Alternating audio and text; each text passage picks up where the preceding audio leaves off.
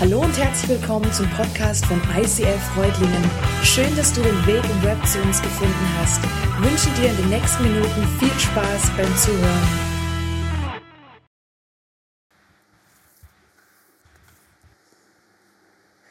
Yes, my praise is a weapon. Superhelden haben auch Waffen. Krasse Überleitung, oder? Habe ich studiert. Quasi so ein bisschen, äh, ja, genau, Jonas, danke, den Applaus hole ich mir ab. Quasi wie Markus Lanz. Über den gibt es geteilte Meinungen. Über Superhelden auch. Okay, gut, auf dem Niveau sind wir heute Abend. Ihr merkt Aber tatsächlich, ich glaube, über Superhelden gibt es unterschiedliche Meinungen. Ich bin da eher der Fraktion, jetzt hier Mike, der vorhin moderiert hat, der sagt, hey, finde ich cool. Ich liebe es, mir Superheldenfilme anzuschauen, ähm, egal ob das jetzt eben Marvel ist, und ich mag auch DC. Die Nerds, die Marvel-Nerds werden jetzt sagen, das ist ein Noob. Aber ich mag trotzdem beides, ist mir egal, was er sagt. Ich mag Superhelden. Und ich mag es auch, mir Superhelden in Fantasy-Romanen anzuhören. Also sind dann keine Superhelden, sondern eher so Helden halt, so mittelalterlich. Ich feiere das. Aber mir ist schon auch klar, dass manche sogar sagen, ey, ich kann mir nicht mal James Bond anschauen, weil das ist mir zu unrealistisch. Und gerade bei diesem Punkt ist es realistisch, da wird es dann halt so, ja gut, finde ich toll oder finde ich nicht toll. Ich finde es cool. Ich kann es mir anschauen, jemand anderes sagt, Alter, bleibt mir gestohlen, mag ich nicht, ist absolut unrealistisch. Das Gute ist, heute soll es nicht um Superhelden gehen, nicht um was unrealistisch, sondern ja auch etwas Übernatürliches, aber es soll um Gott Held gehen. Es geht nicht um irgendwas Fiktion, Fiktives, so ist das Wort, sondern um Gott Held. Und da möchten wir reinschauen. Gott, ich danke dir, dass du heute hier bist. Ich danke dir, dass wir dich kennenlernen können. Und ich bitte dich, segne einfach jetzt uns, öffne unsere Herzen für das, was du heute für uns bereithältst. Danke dafür. Amen.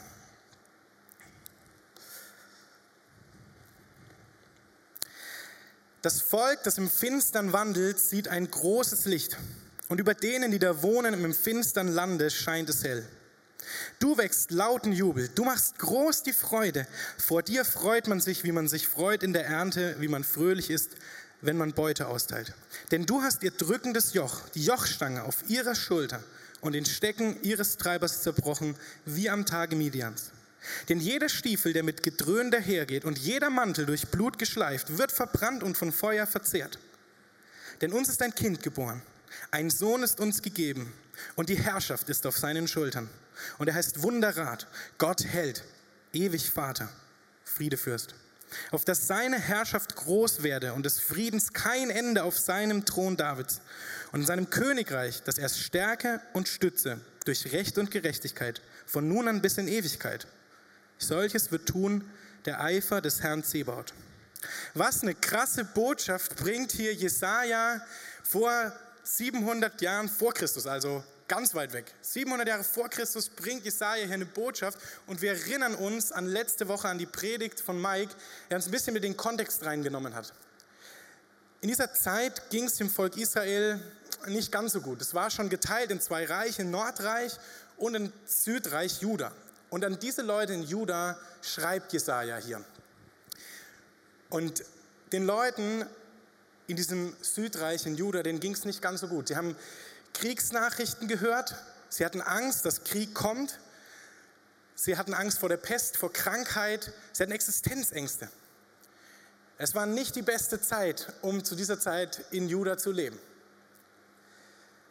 Ein bisschen können wir uns da reinversetzen. Uns geht es in Deutschland relativ gut, aber ich glaube doch, dass viele Leute auch Ängste haben. Gerade Ängste mit Kriegsnachrichten, die wir aus der Ukraine hören, wo man sich fragt, kommt der Krieg zu uns? Ja, es gab schon immer Kriegsnachrichten, aber jetzt ist auf einmal näher. Und jetzt fragt man sich, werden wir irgendwann eingreifen? Drückt doch irgendwann jemand auf den Knopf? Was wird da kommen? Und man kann Angst bekommen. Und andere sitzen vielleicht da und sehen, boah, hey, dadurch geht die Inflation in die Höhe, die Strompreise steigen. Und der eine oder andere fragt sich, kann ich meine Wohnung heizen? Vielleicht dieses Jahr noch, aber nächstes Jahr? Oder vielleicht jemand, der gerade ein Haus irgendwie vor ein paar Jahren finanziert hat und jetzt denkt, oh Mist, die Zinsen steigen. Bei der nächsten Verhandlung werde ich meinen Kredit noch abbezahlen können. Das sind Ängste, das sind reale Existenzängste, wo man sich fragt, wie soll es weitergehen? Und wisst ihr, in so eine Situation oder eine ähnliche damals, in die wir uns ja doch irgendwie ein bisschen reinversetzen können, schreibt Jesaja, das Volk, das im Finstern wandelt. Also da ist ein Volk, das im Finstern wandelt. Das können wir uns jetzt im Winter auch ganz gut reinversetzen. Wenn man morgens aufsteht, auf die Arbeit geht, ist es dunkel, man kommt heim und es ist wieder dunkel. Da drin kann man sich auf jeden Fall reinversetzen. Und das Volk, das im Finstern wandelt, sieht ein großes Licht. Und über denen, die da wohnen im finstern Lande, scheint es hell. Du wächst lauten Jubel, du machst groß die Freude. Und der Grund ist, denn uns ist ein Kind geboren. Ein Sohn ist uns gegeben und die Herrschaft ist auf seiner Schulter. Und er heißt Wunderrat, Gott hält, ewig Vater, Friedefürst, auf dass seine Herrschaft groß werde. Jesaja sagt hier was vorher und er sagt nicht vorher, es wird jetzt irgendwie gleich ein Held kommen und es wird jetzt hier gleich ein Staatsmann kommen, es wird gleich jemand eine richtig krasse Innovation bringen, die alles löst. Nein, ein Kind ist uns geboren. Christen auf der ganzen Welt glauben, dass diese Prophezeiung vielschichtig ist. Auf der einen Seite, klar, geht es hier um den König Hesekiel, der kommt, aber der eigentlich auch nur ein Abbild ist für das, was Jesaja hier im Tieferen meint. Darüber sind wir Christen uns einig. Ist, er meint den Messias. Er meint Jesus Christus, den haben wir als den Retter der Welt erkannt und von dem spricht Jesaja hier, wenn er das vorhersagt. Und wir sind in einer Zeit, wo wir genau darauf warten oder beziehungsweise uns freuen, dass Jesus gekommen ist. An Advent, Ankunft. Wir feiern, dass Jesus gekommen ist, dass Gott in diese Welt gekommen ist, dass dieses Kind geboren ist und dass es Licht wird dadurch. Und dass dieses Kind, das dann irgendwann zum Mann wurde, Rettung bringen kann. Und diese Person hat mehrere Namen und damit sind wir jetzt in unserer Serie angelangt, mehr als nur ein Name oder mehr als nur ein Name. Weil es ist mehr als der Name. Es ist wirklich eine real existierende Person. Es ist kein Fantasy. Die Person gibt es wirklich. Letzte Woche hat Mike uns mit in Wunderrat reingenommen. Wenn du die Predigt noch nicht gehört hast, gerne auf YouTube nochmal nachschauen. Heute sind wir bei Gott hält angekommen. Für die Leute, die Struktur lieben, wir werden jetzt gleich uns anschauen, was das so im Hebräischen hieß und ein bisschen kurz, kurz, ich weiß, manche mögen das nicht, wir werden uns das kurz angucken und dann gehen wir rein ein, hey, wo sehen wir das bei Jesus im Neuen Testament? Und am Ende möchte ich es persönlich werden lassen. Ich möchte euch ein bisschen was von mir erzählen und hoffen, dass es dann auch für dich persönlich nochmal wird. Natürlich schon vorher, das versuchen wir. Packen wir es an. Also, Gott hält. Im Grundtext im Hebräischen steht hier El Gibor. Dabei heißt dieses El, das steht für Gott. Das war damals in diesem Kulturkreis auch in anderen Völkern drumherum die Bezeichnung für Gott. Bei den im Judentum und der, damals in der Bibel im Alten Testament ist hier der eine Gott gemeint, Jahwe. Der, der war und der immer sein wird und der alle Macht hat. Der ist hier gemeint. Und nach Ausschlussverfahren steht dann Gibor für Held, klar. Man könnte es aber auch übersetzen mit Mann oder mit Krieger oder eben das Adjektiv dann stark oder mächtig. Deswegen übersetzen hier auch manche Übersetzer mit starker Gott, aber ich finde es sehr, sehr gut, dass Luther hier Gott Held verwendet. Weil es wird für mich dadurch noch, was, noch mal mehr deutlich. Starker Gott, ja, es ist ein starker Gott, aber irgendwie bei dem Gottheld steckt mehr dahinter, denn ein Held kämpft. Ein Held kämpft für jemanden. Das sehen wir auch. Jesaja spielt ja schon im Vers 3 drauf an, bei diesem Tage Midians, wo er sagt: Hey, da wird das Joch zerbrochen, ist für uns nicht mehr ganz, aber da werden Feinde besiegt, Tage Midians. Diese Geschichte finden wir in Richter 6 und 7. Eine Zeit, Jahrhunderte vorher oder Hunderte vorher, also nicht tausend, sondern ein paar hundert Jahre vorher, wo auch das Volk Israel immer wieder bedrängt wird von Feinden und in, diesem, in dieser Situation eben von den Midianitern. Und da beruft Gott einen Mann namens Gideon und wählt ihn aus als jemanden, der zu einem Held werden soll. Der Engel Gottes geht zu ihm und sagt, starker Held. Gideon war zu dem Zeitpunkt noch kein Held und das weiß er auch. Aber er wird's. Weil Gott ihm einen Sieg schenkt mit einer viel zu kleinen Streitmacht, kam mit 10.000, Gott sagt, dann dezimiert es dann auf 300 Leute, mit denen er gegen die Midianiter kämpfen soll und er schenkt den Sieg und Gideon wird zum Kriegsheld, er wird zu einem Kämpfer, er kämpft für sein Volk und befreit mit Gottes Hilfe das Volk von diesen Midianitern. Das ist der Tag Midians. Und da wird, da, da wird auf einmal mehr bei diesem Held. Das ist jemand, der kämpft, der steht ein. Hier wird von einem Gott geredet, ein Gottheld, der für sein Volk kämpft. Das ist mehr als nur ein starker Gott. Nein, es ist ein Held, es ist ein Kämpfer. An der Stelle möchte ich schon mal fragen, wo brauchst du vielleicht gerade so einen Held? In welchen Situationen, Situationen, in welchen Nöten, Ängsten, Sorgen, Umständen steckst du vielleicht gerade, wo du denkst, hey, da wäre ein Held gut, der für mich kämpft. Der da mutig ist, wo ich mutlos bin. Der da Verantwortung nimmt, wo ich sie irgendwie nicht mehr übernehmen kann. Der mich tröstet, wo ich eigentlich schon aufgegeben habe und, und mich nur noch sorge. Und das Krasse ist ja, und da finde ich es dann wieder gut, wenn Leute schreiben, starker Gott, weil das ist es ja eben auch. Es ist ja nicht irgendwie ein Held, der fiktiv ist, nein, es ist der starke Gott. Es ist nicht ein Mensch mit Superkräften, nein, es ist Gott selbst. Der allmächtige Gott, der zum Held wird für sein Volk, der zum Held werden kann für dich. Und das finde ich so cool an diesem Gott Held. Und wir haben das Hebräisch schon geschafft. Schauen wir uns an, wie das Ganze im Neuen Testament, wie wir das bei Jesus finden. Ich habe drei Geschichten dazu mitgebracht und wir werden in jeder so ein bisschen eine neue Nuance finden, was das bedeutet.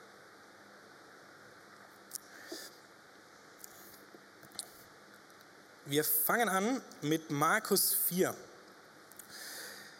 Jesus ist gerade mit seinen Freunden, mit seinen Jüngern auf dem See, auf einem, in einem Boot, also die stehen da nicht drauf, das, diese Geschichte gibt es auch, wo Petrus übers Wasser läuft mit Jesus, nein, da sind wir nicht, sondern die sind in einem Boot und dann passiert Folgendes.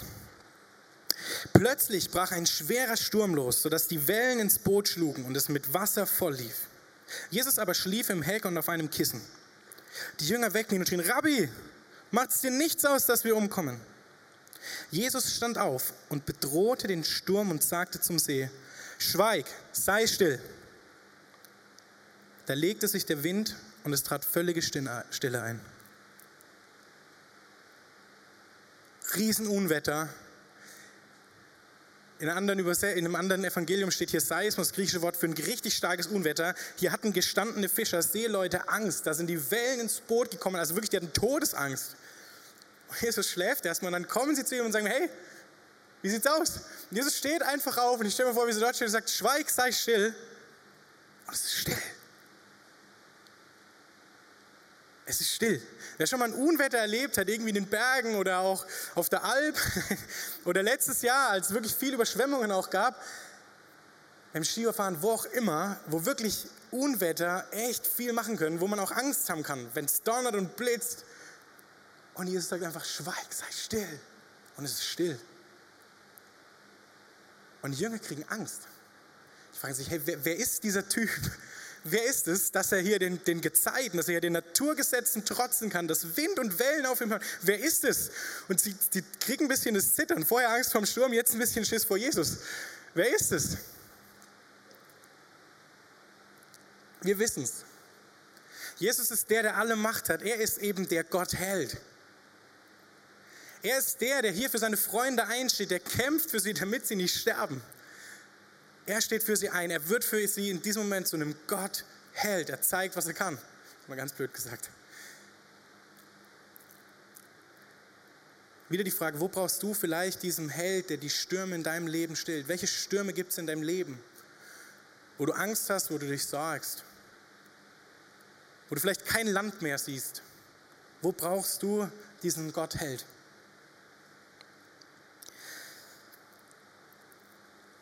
Die zweite Geschichte finden wir im Matthäus Evangelium Vers 20. Ich lese sie mal vor. Als Jesus mit seinen Jüngern und einer großen Menschenmenge Jericho wieder verließ, saßen da zwei Blinde am Weg.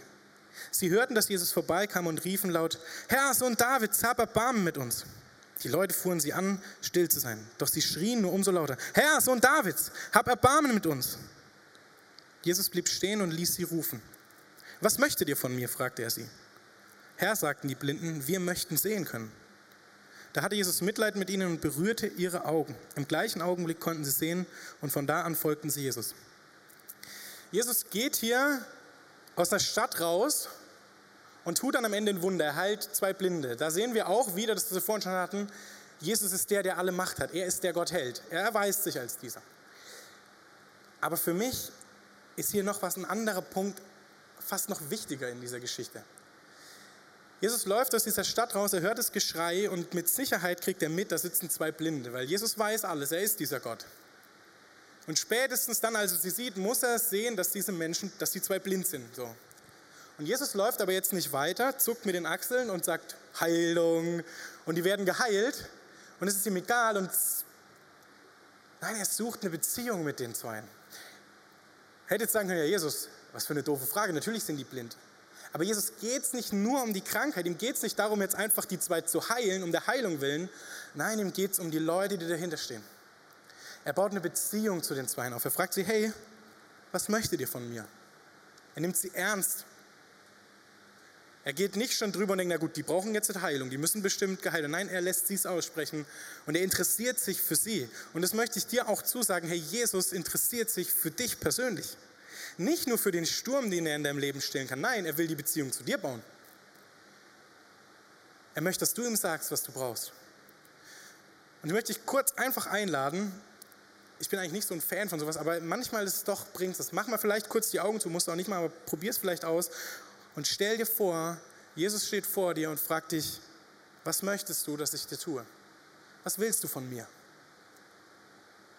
In deiner Situation, in deinem Sturm, was möchtest du von mir? Was soll ich machen? Jesus interessiert sich für dich ganz persönlich. Er will eine Beziehung zu dir haben. Er will, dass du mit ihm ins Gespräch kommst. Beten, Gott suchen, Zeit mit ihm verbringen. Er möchte das, weil es geht ihm um dich und nicht nur um das, wo deine Krankheit vielleicht ist, wo deine Nöte sind, wo deine Ängste sind. Und das finde ich so genial.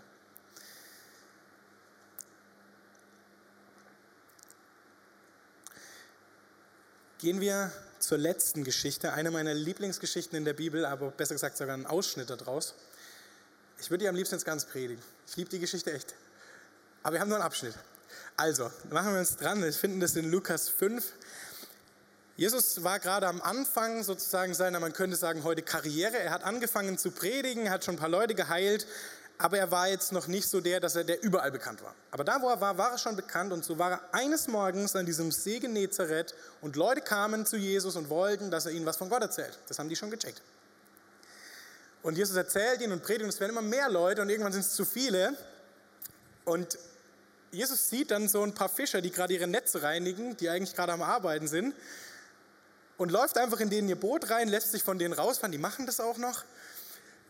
Und er predigt von da, weil das Wasser den Schall trägt und die Leute es dann besser hören können.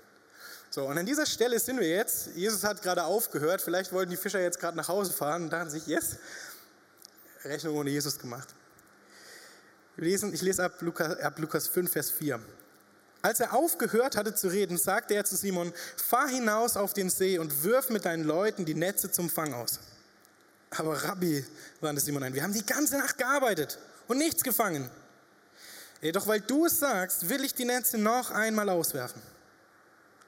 Als sie es dann getan hatten, umschloss er eine solche Menge Fische, dass die Netze zu reißen begannen. Für uns scheint es im ersten Moment nicht wie ein großes Wunder. Für die Jungs war es das. Das wird schon in dieser Aussage von Simon deutlich, was er weiß, was diese Fischer damals wussten, war ganz klar. Ey, tagsüber fischen ist eine absolut dumme Idee. Fische schwimmen weiter unten im Wasser und deswegen erreichen die Netze die nicht. Also da wird nichts rauskommen. Und bei einer schlechten Nacht ist noch klar, okay, dann wird der Tag noch schlechter. Also lass es sein. Die haben gerade ihre Netze gereinigt und sie wissen, das, was da rauskommt, ist nichts und viel Dreck an den Netzen. Jesus fordert hier was Unlogisches von ihnen, was irgendwie unbequem ist und was sie mehr Zeit kostet. Und jedes Wissen, was wir als Fischer haben, jedes Gesetz, das sie kennen, jede Regel des Fischfangs sagt, wirf da dein Netz nicht rein, das ist Quatsch. Das ist dumm. Lass mal. Und das sagen sie Jesus, aber Simon sagt zu diesem Bauarbeiter vom Land, zu diesem Jesus, der irgendwas an sich haben muss. Okay, hey, weil du es bist, mach ich's. Und sie machen das und erleben ein Riesenwunder. Sie erleben, dass diese Netze zu reißen beginnen, weil die Fische so viele sind. Und ich finde es so krass, dass Simon das hier macht. Er wirft sein Netz aus, obwohl es eigentlich unlogisch ist. Und ich glaube, dass es sein kann, auch in deinem Sturm, auch da, wo du Jesus gesagt hast, dass du möchtest, dass Jesus dann dir was sagt und du einen Vertrauensschritt gehen musst. Hey, ich glaube, um Jesus als diesen Gott hell zu erleben, ist vielleicht manchmal echt ein Vertrauensschritt nötig. Es kann sein, dass Jesus von dir was fordert oder was erwartet, dass du tust, wo du sagst, boah, das ist unlogisch, das ist unbequem. Es muss nicht sein, aber es kann sein. Und dann ist die Frage, werfe ich mein Netz in dieses Wasser, wo es unlogisch ist, zu dieser Zeit zu tun? Was ist vielleicht das, was Jesus zu dir sagt, was vielleicht dein Schritt ist, der unbequem sein kann? Simon ist diesen Schritt gegangen und sie haben Wunder erlebt und danach, daran merken sie, dass Jesus eben mehr ist. Sie erleben diesen Gottheld und sie erleben, dass Jesus Gott ist und kriegen erstmal Angst, weil sie wissen, oh, Beziehung Mensch und Gott ist eigentlich kaputt, also können wir nicht mit diesem Gott zusammen sein, aber Jesus macht ihnen deutlich, hey, ich bin der, der diese Beziehung repariert. Ihr braucht keine Angst vor Gott haben, ich löse das auch noch. Auch da kämpft Jesus. Jesus kämpft hier weiter, auch in der geistlichen Dimension. Er zeigt sich ihnen als der, der die Beziehung zu Gott wiederherstellt. Da würde ich jetzt am liebsten auch weitermachen, kriegen wir aber auch nicht hin, weil sonst äh, hätte ich nochmal eine Predigt. Aber was wir hier sehen ist, manchmal ist ein Schritt des Vertrauens nötig, um Jesus als diesen Gott hell zu erleben. Wir kommen zum dritten Teil. Ich möchte euch mitnehmen in eine Situation, wo ich das erlebt habe, dass eben so ein Vertrauensschritt äh, gefordert wurde. Ich war, das war ungefähr vor vier Jahren, glaube ich, ich war im, habe gerade am theologischen Seminar in Adelshofen studiert. Ich war da im fünften Semester. Ich wusste, also ich war gerade verlobt frisch. Ich wusste, ich werde im nächsten Jahr heiraten. Wir haben Hochzeit geplant. Und ich wusste, ich muss mir jetzt noch einen Praktikumsplatz suchen fürs siebte Semester, also fürs vierte Studienjahr wo ich dann irgendwie ähm, meine, meine Arbeit drüber schreiben kann, meine Abschlussarbeit, ein fünfmonatiges Praktikum. Also musste ich überlegen, mit meiner jetzt Ex-Verlobten, damals Verlobten, jetzt Frau zusammen, wo geht's hin, wie kriegen wir das hin, was ist das? Und ähm, haben, ich habe mir viel angeguckt, ich habe mit ihr viel darüber geredet und irgendwie war ich, obwohl sich einige Türen geöffnet hatten, unzufrieden damit.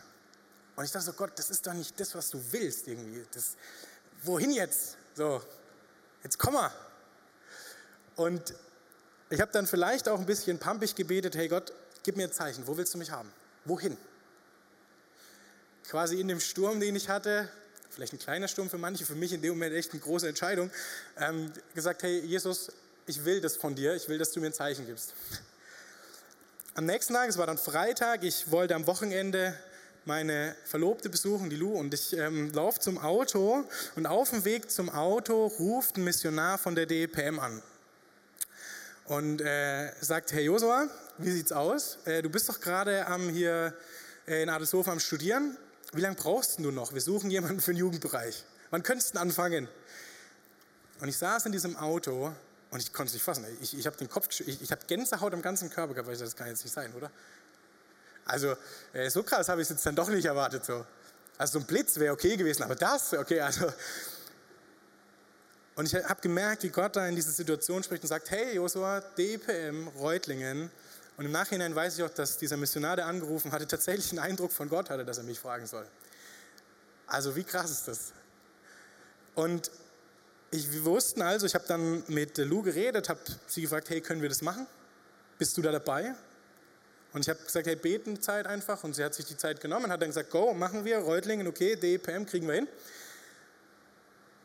Also wussten wir Reutlingen. Und man muss dazu aber sagen, wir kommen ja aus Oberfranken. Also wir kommen nicht aus Württemberg, wir kommen nicht hier aus der Ecke, wir kannten hier niemanden. Also ich war schon mal bei der DPM Bundesfreiwilligendienst, aber das war auf der Alp. Also ich kannte Reutlingen jetzt nicht unbedingt und ähm, so richtig, also wir waren da viel im Reisedienst unterwegs auf Kinderbibelwochen. Also ich kannte hier wirklich niemanden. So und ähm, dann war so die Frage, ja gut, also äh, Netz auswerfen nach Reutlingen sozusagen. Aber wir haben auch da nicht studiert, ne? also wirklich, wir kannten da niemanden. und ähm, wir wussten aber, meine Frau wird dann fertig, sie braucht dann einen Job und wir brauchen eine Wohnung. Ohne Geld. Das ist gut, wenn man im Speckgürtel Deutschlands äh, eine Wohnung sucht. So, und ähm, dann war irgendwann Januar, es hat sich nichts ergeben, es war Februar, es kam nichts raus. Meine jetzt Frau wurde irgendwie ein bisschen nervöser. Irgendwie konnte ich mega gelassen bleiben. Ich weiß gar nicht, warum im Nachhinein. Ich weiß nicht, ich konnte einfach vertrauen, dass das Netz schon nicht leer zurückkommt. Und dann wurde März und irgendwann wurde mir auch deutlich, okay, ähm, ja, wir brauchen dann doch irgendwann was. Es wurde April. Anfang Mai, beziehungsweise dann Mitte Mai, hat die Lu einen Job gefunden als duale Masterstudentin, einen Job, wo sie sagt, hey, das ist richtig gut, das will ich machen, da will ich im Master weitergehen, das finde ich gut. Also war das schon mal gelöst. Gott hat hier schon mal Fische geschenkt, wenn man es jetzt mal so sagen will. Das Wohnungsproblem Und das finanzielle Problem war damit nicht gelöst, weil äh, mich im Praktikum, also im Praktikum kriegt man nicht viel Geld und in meiner Branche sowieso nicht. Also ich weiß von meinem Bruder, der ist Bauingenieur, da kriegt man mehr Geld. Das ist fast wie ein Gehalt. äh, bei mir nicht. Und meine Frau war duale Masterstudentin, auch in der Branche, wo man jetzt bei einem dualen Master auch nicht so viel Geld bekommt. Also das Geldproblem und hier äh, Wohnung war nicht gelöst. Wir wussten es, aber ich habe weiter vertraut. Wir haben weiter vertraut, auch wenn es dann doch irgendwie so, huh, wird es was, wie kriegen wir das hin? Ähm, und dann, ich glaube Anfang Juni war es, habe ich dem Mike, den ich damals noch nicht kannte, also Mike, unserem Pastor, habe ich eine Mail geschrieben, ähm, Gibt es vielleicht im ICF Freudlingen jemanden, der eine Wohnung hat? Da wurde der Kontakt schon mal hergestellt durch ein vorheriges, kürzeres Praktikum vom ICF Singen, aber eigentlich kannten wir uns nicht. Und ich kam mir richtig blöd vor. Ich dachte, ey, der hat so viel zu tun. Jetzt muss ich dem, soll ich dem schreiben, dass er am besten auch noch eine Wohnung für mich findet. Yes, guter Eindruck am Anfang. So, und ich habe ihm aber trotzdem geschrieben, weil ich hatte ja keine Wahl. Und ähm, es war so krass. Er hat gesagt, hey, vor einer Woche kam hier eine Wohnung bei uns ans Brett. Ich glaube, das war noch dieses Suche oder, oder Brauche oder Habe-Brett. Brett. Und nur im ICF Reutlingen wurde diese Wohnung ausgeschrieben. Nirgends anders. Nur hier. Und unser Vermieter, das war der Papa von jemandem, der hier ins, die hier ins ICF geht, der ist auch noch Christ. So. Wir sind da hingegangen und der wusste, finanziell sieht es bei uns nicht so gut aus. Ähm, er konnte uns jetzt nicht mega preislich entgegenkommen, weil dann das Finanzamt gekommen wäre. Ne? Die wollen ja auch, dass man einen gewissen Mietsatz hat. Aber er hat uns auch vertraut einfach. Er hat uns vertraut, okay, ihr Ihr überlegt euch das, ob das geht und dann vertraue ich euch, dass es geht. Und es war so cool. Wir haben eine Wohnung bekommen. Gott hat uns eine Wohnung geschenkt. Das war für mich wirklich ein Geschenk. Ist es war Juni. Ich wusste, wir müssen eigentlich im August diese Wohnung fertig machen, weil im, im Mitte August heiraten wir und im September soll es losgehen. Also es war wirklich kurz vor knapp eigentlich. Und Gott hat das Netz gefüllt. Wir lieben diese Wohnung. Wir sind zufrieden. Wir mögen es hier in Reutlingen. Wir haben Freunde gefunden. Aber wir mussten das Netz auswerfen nach Reutlingen. Vielleicht wäre nur Dreck rausgekommen. Nein, kein Spaß. Ich finde es hier sehr gut, gefällt es hier sehr, sehr gut. Nein, es kamen Fische raus, hat sich gelohnt. Und da habe ich diesen Gott Held erlebt. Ich habe das erlebt und ich bin mir sicher, viele sitzen hier, die das auch erlebt haben. Vielleicht sitzt du auch hier und du hast es noch nicht erlebt. Aber weißt du, vielleicht geht es dir dann gar nicht so viel anders, wie es mir dann doch öfter mal geht. Weil ich glaube, es gibt einige Leute, denen es vielleicht wie mir geht, die das schon erlebt haben und feststellen, wenn die nächste Situation kommt, wo es heißt, mach das, geh den Vertrauensschritt, hat man gefühlt alles vergessen, was davor war. Und man fragt sich, wird Gott eingreifen? Kann es funktionieren? Und man hat trotzdem wieder diese Sorgen und fragt sich, kann ich diesen Vertrauensschritt aufbringen? Und deswegen möchte ich dich, egal ob du jetzt hier sitzt und das noch nie erlebt hast und vielleicht neu bist, oder ob du hier bist und hast es schon erlebt, aber kennst das, dass dass du irgendwie immer wieder denkst, hey, wird Gott echt eingreifen? Kann ich es erwarten? Kommt dieser Gott Held? Kann da was passieren? Möchte ich dich und ich möchte auch mich vor allem ermutigen, hey, lass uns darauf hoffen. Es ist manchmal auch ganz anders, als wir es uns erwarten. Es muss nicht immer so laufen, wie wir denken, aber ich vertraue darauf und ich habe erlebt, dass Gott gut ist im Letzten und dass es gut macht für mich und für dich.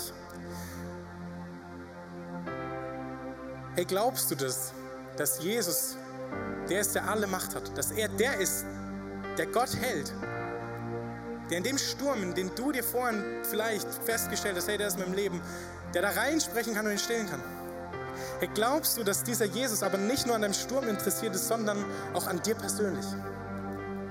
Und diese Beziehung zu dir sucht und dich fragt, hey, was, was willst du, dass ich tue? Und bist du dann auch bereit, vielleicht, wenn es nötig ist, diesen Vertrauensschritt zu gehen? Hey, ich, ich möchte uns ermutigen. Lass uns mutig sein. Ich möchte jetzt dafür beten. Hey Gott, ich danke dir, dass du der bist, der Gott hält, der alle Macht hat. Ich danke dir, dass du an uns interessiert bist. Und Gott, ich möchte dich bitten, hey, in den Momenten, wo wir glauben wollen, aber nicht glauben können, dass du uns den Glauben schenkst, dass wir diesen Vertrauensschritt gehen können. Immer wieder neu. Und dass du auch da, Gott, Held für uns bist und Glauben schenkst. Ich möchte dich bitten, dass du das tust und ich möchte dich bitten, dass du uns immer wieder neu begegnest. Gerade wenn jetzt auch jemand hier sitzt, der vielleicht das noch nie erlebt hat, möchte ich bitten, dass du es Wirklichkeit werden lässt in seinem Leben, dass es erleben kann, wie genial gut du, Gott, Held, mit aller Macht bist. Wie jedes Mal in dieser Serie haben wir am Ende einen Action-Step, also was, wo man dann selber was machen kann. Dafür findest du auf deinem Platz zwei Gott-Held-Karten. Nein, es wurde nicht zufällig eine zu viel ausgeteilt auf deinem Platz, es sind extra zwei. Warum? Du hast zwei Optionen. Okay, sogar drei. Du könntest auch einfach sagen, die Karten sind mir egal. Ist auch okay. Aber ich ermutige dich zumindest mal drüber nachzudenken, ob du es vielleicht nutzt. Die erste Option ist, dir ist bewusst geworden, welchen Sturm vielleicht gerade in deinem Leben ist oder du wusstest schon davor und wurdest jetzt mal darauf angesprochen. Dann schreib doch das da drauf als Anliegen. Schreib drauf, wo deine Not gerade ist und gib es Gott hin. Für dich, wo du sagst, hey, da bete ich dann in meiner Zeit mit Gott dafür, ich es mir hinter den Spiegel oder so und denk dann immer wieder dran und bete dafür. Oder du gibst die Karte an jemanden aus dem Umfeld weiter, der für dich beten soll dann. Oder du könntest diese Karte auch hinten in den Gebetsbriefkasten schmeißen und als Gemeinde beten wir dafür. Das Gebetsteam betet dafür und unter der Woche auch. Die zweite Option, die du hast, du kannst auch beide machen, weil du hast zwei Karten. Also die zweite Option ist, du kennst jemanden im Umfeld, wo du weißt, hey, der braucht gerade einen Gottheld. Vielleicht ist er noch gar kein Christ. Vielleicht kennt er Gott noch gar nicht, aber er bräuchte diesen Gott, diesen Helden, der für ihn kämpft. Dann schreib ihm was Ermutigendes drauf, ein Bibelvers oder schreib drauf, hey, ich denke an dich. Oder einfach, hey, ich bete für dich, was auch immer. Mach's dann aber auch. Schreib was drauf und gib diese Karte dann an diese Person und sag, hey, hier bitte. Diese zwei Optionen hast du, du kannst auch beide machen. Du kannst auch jetzt nachdenken und es zu Hause machen. Kein Problem, aber ich möchte dich dazu ermutigen, nutze es diese Zeit.